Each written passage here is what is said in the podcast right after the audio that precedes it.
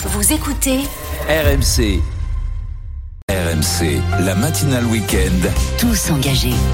Il est 8h44 sur RMC, c'est l'heure du grand entretien de la matinale avec ce matin le président du groupe socialiste au Sénat, Patrick Caner. Bonjour. Bonjour. Merci de nous rejoindre ce matin en direct. Vous étiez jusque tard hier soir euh, dans l'hémicycle au Sénat où la réforme des retraites a été adoptée. 195 voix pour. 112 contre, avec finalement 24 heures d'avance puisqu'il restait la journée d'aujourd'hui euh, pour, euh, pour débattre.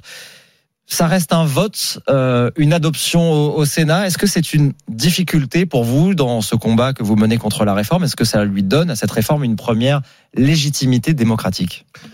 Vous savez, il y avait peu de surprises à attendre. Euh, au Sénat, euh, la gauche représente à peine un tiers euh, des, euh, des sénateurs et des sénatrices. Donc, euh, naturellement, nous savions quel serait le, le résultat. Mais on a tenu dix jours et dix nuits, vous voyez. Et, et hier, en, en guise d'illustration, j'évoquais la, la résistance du Fort Alamo au Texas en 1836 euh, face à quelques centaines, même pas moins de 200 euh, Texans qui résistaient à 5000 Mexicains. Voilà, comparaison n'est pas raison, mais on a résisté, on a fait passer les messages.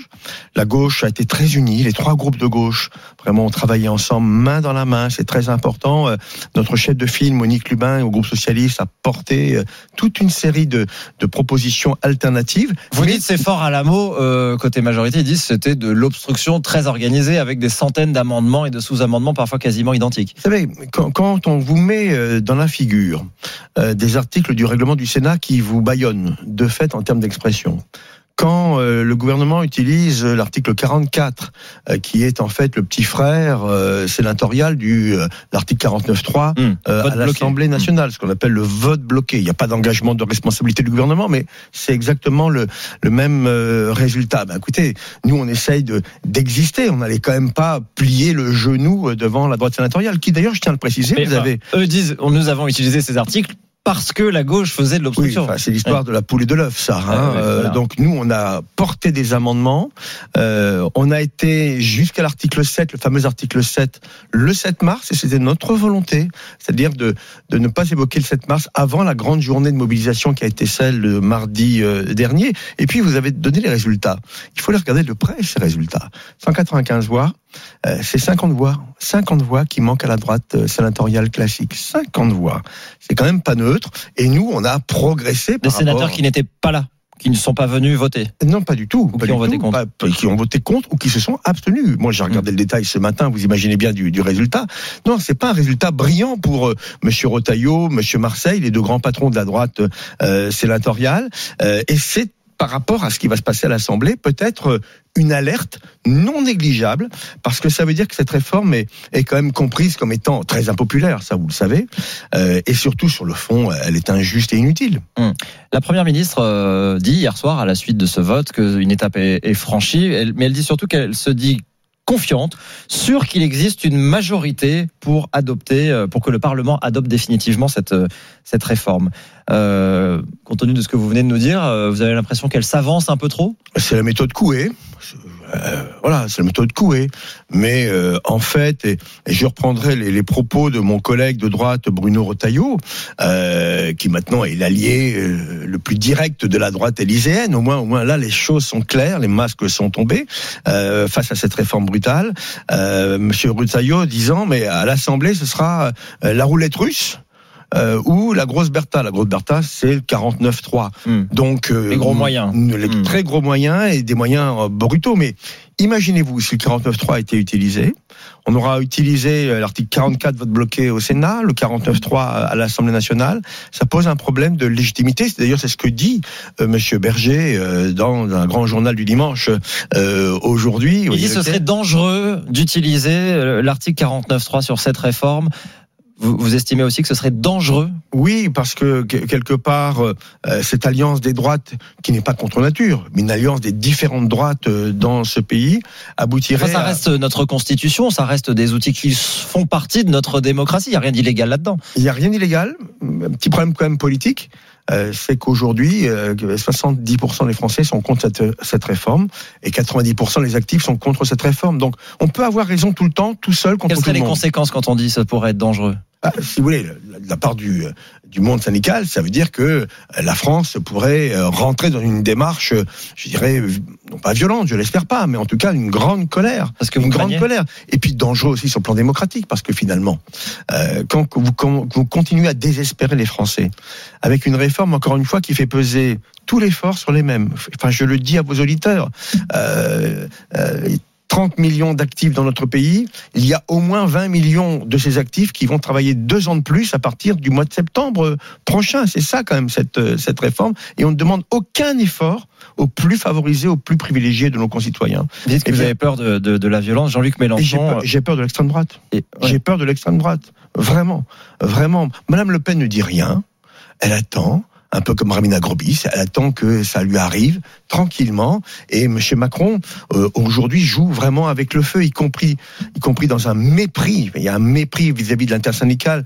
J'ai lu la lettre de l'intersyndicale lui demandant Monsieur le Président, il y a un problème. On vous demande à vous rencontrer. Et sa réponse est indigne, est indigne de la Ça- responsabilité qui est la sienne. Ça aurait servi à quelque chose, cette rencontre? Écoutez, quand vous avez, encore une fois, autant de Français qui sont opposés à une réforme, des euh, sept manifestations qui ont eu lieu, même si celle d'hier a été moins fréquentée, on, le sait, mais beaucoup quand même de, manifestants euh, dans, les rues de, France, des métropoles, mais aussi des petites villes.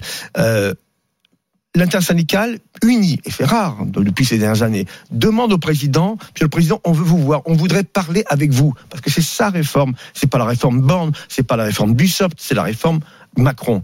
Euh, et la, la réponse, euh, il n'évoque même pas l'idée d'un rendez-vous. Il répond sur, euh, voilà, je demande un effort aux il, il Français. répond que c'est le temps parlementaire et qu'il ne veut pas s'immiscer dans ce temps parlementaire. Ce que vous auriez peut-être condamné s'il avait. euh, temps parlementaire Mm. avec le vote bloqué d'un côté et peut-être le 49.3 de l'autre. Non, c'est pas du temps parlementaire, c'est du temps parlementaire bloqué. Je reviens à ce que vous disiez, les risques de, de violence. Jean-Luc Mélenchon, hier dans la manifestation à Marseille, dit Nous allons trouver une porte de sortie par la force. Vous reprendriez ce terme Il faut Jamais. trouver une porte de sortie par la force Jamais. Qu'est-ce qu'il veut dire par jamais, la force? Jamais. Vous savez, vous avez bien compris, j'étais pas très très euh, proche de M. Mélenchon. Donc euh, moi, le, le bruit, la fureur, la violence, ce n'est pas voilà ma manière de faire de la politique. Et vous qualifiez ça comment? C'est un appel à la violence Ce que dit Mélenchon là? Euh, quand on parle comme cela, euh, on est dans la logique du grand soir, insurrectionnel, protestataire, euh, voilà. Mais la France insoumise, au travers, en tout cas au moins, parce que peut-être tous les insoumis ne sont pas comme M. Mélenchon, on l'a bien vu il y a quelque temps.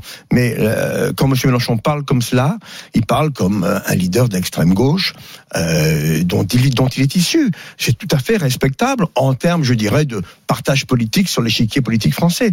Mais Vous vous ce n'est pas, désolidarisez, mais ce n'est pas la gauche. vous êtes toujours au Parti Socialiste qui est membre de la NUPES avec Jean-Luc Mélenchon. Mais écoutez, le, le Parti socialiste euh, a montré, y compris hier dans ses, ses instances nationales, il y a eu l'a un conseil confirmé. national, que euh, effectivement la Nupes était un cadre au- au- aujourd'hui, mais qu'il faudrait sûrement revisiter euh, cet accord politique, notamment à l'aune de ce qui s'est passé à l'Assemblée nationale il y a maintenant 15 jours. Je pense que c'est- important. Vous savez, moi je crois au rapport de force en politique, Euh, et je souhaite que mon parti, le Parti socialiste, retrouve toute sa place au sein de la gauche, rassemblée, mais être rassemblé, ce n'est pas être aligné. Comment on sort de ce blocage dans, dans le pays? Les syndicats ont euh, évoqué la possibilité, ont demandé à Emmanuel Macron de consulter les Français par référendum. C'est une idée que vous soutenez, vous aussi. Vous aviez déposé euh, Une motion gauche, référendaire. une motion là-dessus? Voilà, tout à fait. Ah, J'ai j'ai présenté au nom de la gauche, avec beaucoup d'honneur et de fierté, une motion référendaire disant, bah, écoutez, puisqu'il y a un problème de compréhension de cette réforme, que vous, pensez qu'elle est